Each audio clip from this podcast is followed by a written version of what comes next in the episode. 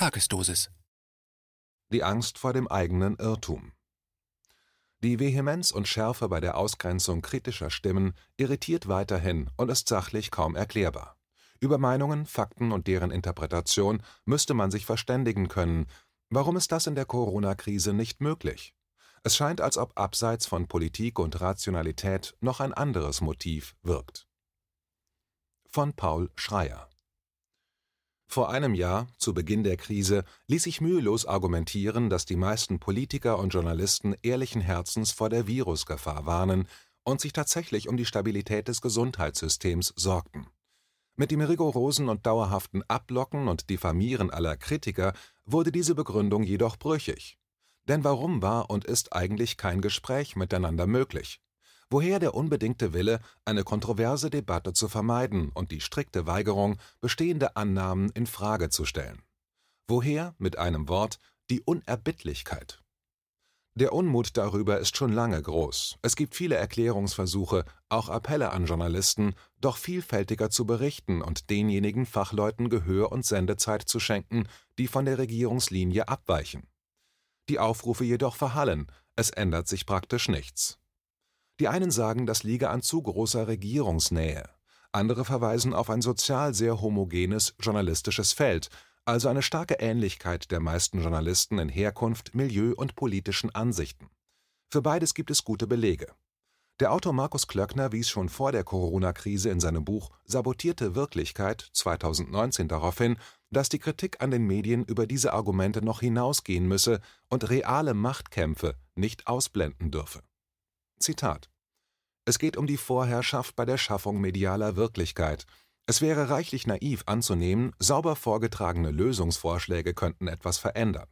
Wie eingangs geschrieben, aus Sicht der dominierenden Akteure gibt es ja nicht mal ein Problem, außer eben, dass es da diese Spinner gibt. Da ist er, der soziale Kampf, und dieser Kampf wird mit großer Härte geführt. Machen wir uns nichts vor, die Weichensteller in den Medien wissen um die Verhältnisse. Sie sehen, wie ihnen die Fälle wegschwimmen. Das sind alles kluge Köpfe, aber auf dieser Ebene des sozialen Kampfes will man nicht verlieren oder aufgeben. Zitat Ende. Ein Text wohlgemerkt aus dem Jahr 2019. Möglicherweise spielt aber auch die Psychologie eine Rolle, genauer das Problem der Rechtfertigung eigenen Handelns vor sich selbst. Dieser Bereich des individuellen Innenlebens ist naturgemäß einer Beobachtung von außen weitgehend verschlossen, Daher sind die folgenden Betrachtungen spekulativ und lassen sich nicht beweisen. Sie erscheinen allerdings naheliegend. Es ist eine Binsenweisheit, dass sich nicht jeder Mensch der Gründe seines Handelns voll bewusst ist. Man neigt dazu, sich selbst Motive zu unterstellen, die gesellschaftlich hoch angesehen sind, auch wenn einen in der Tiefe eigentlich anderes antreibt. Die Radikalität, ja Brutalität von Medien und Politik im Umgang mit Kritikern der Regierungsbeschlüsse gibt der Vermutung Raum, dass hier vielleicht nicht nur die offen vorgetragenen rationalen Motive wirken, sondern auch Angst eine Rolle spielt. Die in diesem Text aufgestellte These lautet, dass der Hass auf die Querdenker und überhaupt auf das Querdenken sich nicht nur aus Empörung über deren angenommene Verantwortungslosigkeit speist, sondern auch aus der Angst vor dem eigenen Irrtum. Diese Angst, sollte sie denn tatsächlich bestehen, dürfte in den seltensten Fällen offen ins Bewusstsein treten, eher schwelt sie im Hintergrund als dumpfe Ahnung, für die es kaum Worte gibt. Der eigene Irrtum ist auf seltsame Art inakzeptabel geworden, gilt als geradezu unprofessionell. Man weiß Bescheid, kennt sich aus, lässt sich nichts vormachen. So gesehen scheint die Angst vor dem Irrtum in der Corona-Krise nur als spezielle Spielart einer sich generell ausbreitenden Härte Gereiztheit und Diskussionsverweigerung, die auch bei vielen anderen Themen zu beobachten ist. Diese allgemeine gesellschaftliche Überspanntheit könnte man als psychische Entsprechung eines aus dem Ruder laufenden, bis zum Zerreißen gespannten ökonomischen Systems betrachten, das an den Nerven aller darin Eingewobenen immer unnachgiebiger und brutaler zerrt. Es lässt sich annehmen, dass die Möglichkeit des eigenen Irrtums für einen Menschen in der Corona-Krise immer dann in besonders bedrohliche Nähe rückt, wenn Tausende oder gar Zehntausende Menschen öffentlich gegen die Entscheidungen der Regierung protestieren. Einem selbstkritischen, zur Reflexion fähigen Menschen eröffnet sich dann die Frage, ob diese Demonstranten vielleicht vernünftige Argumente haben könnten. Dass ein Journalist oder Politiker diese Frage in seinem Inneren zulassen kann, dass er oder sie in der Lage ist, darüber nachzudenken und damit diese Angst vor dem eigenen Irrtum ins Bewusstsein treten zu lassen, ist ein wesentlicher Schlüssel zur Überwindung der gesellschaftlichen Spaltung. Der andere könnte Recht haben. Der Philosoph Hans-Georg Gadamer (1900 – 2002), bekannt für seinen Satz „ Der andere könnte Recht haben “, zitierte in einem Interview zu seinem 100. Geburtstag Hegel: „ Zitat: Ein gebildeter Mensch ist ein Mensch, der mit den Gedanken des anderen mitgehen kann. Zitat Ende. Gebildet sei, so Gadamer, wer Zitat, seine Selbstliebe überwinden könne, so dass er hört, was der andere sagen will. Zitat Ende. Heute erleben wir vor allem das Gegenteil Verwunderlich ist daran wenig. Wer auf der Grundlage der offiziellen Gefahreneinschätzung über Monate hinweg immer wieder erklärt, dass Regierungskritiker Spinner seien, da sie die Gefahr eben verharmlosten, der besitzt selbstverständlich kaum noch innere Motivation, diese Gefahreneinschätzung kritisch zu überprüfen und gegebenenfalls zu revidieren. Denn daran hängt ja seine Abwertung und Ausgrenzung der anderen sowie, damit verknüpft, seine oder ihre Rechtfertigung von Regierungshandeln, das Leid für Millionen Menschen erzeugt hat. Es existiert daher nicht nur kein Anreiz zum Infragestellen, sondern viel dramatischer, es liegt eine immense Bedrohung im Hinterfragen, da das Eingeständnis eines eventuellen Irrtums inzwischen mit dem Eingeständnis der Mitschuld an dem millionenfachen Leid verbunden ist, eine unfassbare Last. Die Angst vor diesem Irrtum und dieser Last wird selten voll ins Bewusstsein treten. Jeder Mensch wird sich davor schützen, so gut er oder sie es kann, vor allem indem der eigene Standpunkt systematisch gegen Verunsicherung abgeschottet wird. In dieser tristen und ausweglos erscheinenden Situation befinden sich heute große Teile der Medien, der Parlamente, der öffentlichen Verwaltung, der Wissenschaft und leider auch der Justiz. Die ständige Alarmstimmung erscheint so betrachtet auch als Selbstschutz, als Abwehr der Möglichkeit des eigenen Irrtums. Man versichert sich immer wieder aufs Neue der Richtigkeit der eigenen Warnungen.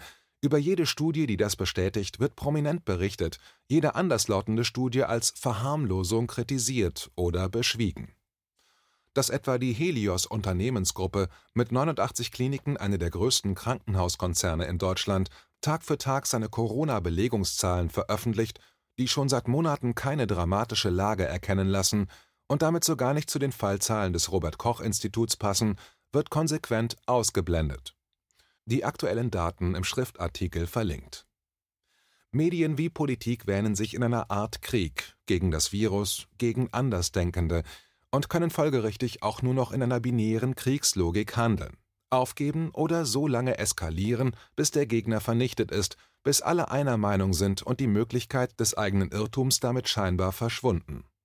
Man könnte argumentieren, dass all diejenigen, die ein solches Ende nicht wollen, so bald wie möglich aufhören sollten, an diesem Krieg teilzunehmen oder, um in der Metapher zu bleiben, zu desertieren und nicht mehr für diese Medien und diese Regierungen zu arbeiten. Es geht auch in kleineren Schritten, etwa wenn mehr Menschen in Politik und Medien es zulassen, die Möglichkeit des eigenen Irrtums zumindest zu erwägen und damit auch die Angst vor der eigenen Mitschuld als zutiefst verunsichernde Emotion in all ihrer Bedrohlichkeit zuzulassen. Das wäre ein Weg, der von der Spaltung wegführt, der Dialog über den Graben hinweg ermöglicht und damit auch gesellschaftlichen Frieden. Protagonisten wie Merkel, Söder, Scholz oder Wieler ist dieser Weg inzwischen so gut wie verschlossen. Doch vielen anderen, die sich weniger klar exponiert haben, steht er weiterhin offen. Das war ein Beitrag aus dem Magazin Multipolar. multipolar-magazin.de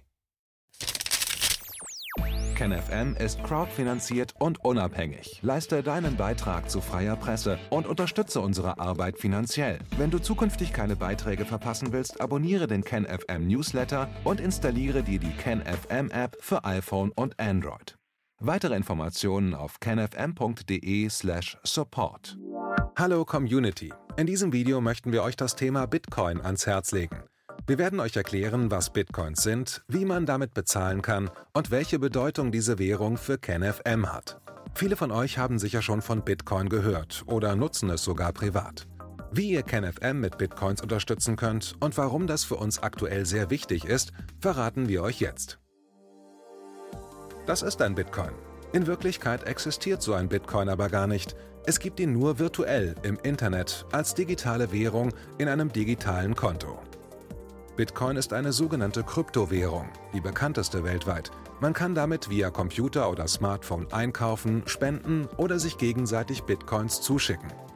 Bitcoins kann man wie Währungen oder Edelmetalle zum aktuellen Wechselkurs kaufen, verkaufen oder von Freunden zugeschickt bekommen. Einzige Voraussetzung ein E-Wallet, zu Deutsch eine elektronische Geldbörse. Das ist ein Account oder Konto, über das man Bitcoins empfangen oder versenden kann. Wie ihr wisst, nutzen auch wir bei KenFM schon seit ein paar Jahren Bitcoin, damit wir im Notfall auch finanziell unabhängig bleiben können, zum Beispiel von Banken, die uns nicht mehr mögen. Da viele Banken mit unserer Berichterstattung nicht einverstanden sind und nicht im Zusammenhang mit KenFM genannt werden möchten, kam es in den letzten Monaten so weit, dass uns gar keine Bank mehr mag. Weshalb wir leider damit rechnen müssen, vom kompletten IBAN-Zahlungsverkehr ausgeschlossen zu werden. Deshalb der Appell an euch, beschäftigt euch jetzt schon mit der Funktionsweise von Bitcoin, damit ihr uns auch im Notfall trotzdem weiter unterstützen könnt. Alles, was ihr dafür tun müsst, ist, eure bisherige Unterstützung in Euro einfach in Bitcoin an uns zu senden. Dazu legt ihr einfach eine kostenlose E-Wallet an, wandelt einen Betrag eurer Wahl in Bitcoin um und sendet uns diesen an unseren Bitcoin-Account. Den Link findet ihr unter jedem unserer Beiträge sowie unter diesem Video. Alternativ dazu könnt ihr aber auch diesen QR-Code mit eurem Smartphone scannen. Übrigens, eine detaillierte Schritt-für-Schritt-Anleitung haben wir zum Nachlesen für euch schon einmal vorbereitet. Ihr findet sie auf canfm.de/bitcoin. Ob Bitcoin oder Kryptowährungen wirklich die Zukunft des Geldes sind, wissen wir nicht. Aber vielleicht ist das bald unsere einzige Option, so unabhängig wie möglich und vor allem ohne Bankkonto für euch in Zukunft weiterhin freien und unabhängigen Journalismus machen zu können. Wir hoffen sehr auf eure Unterstützung und sagen jetzt schon tausendmal Danke. Euer Team von KenFM.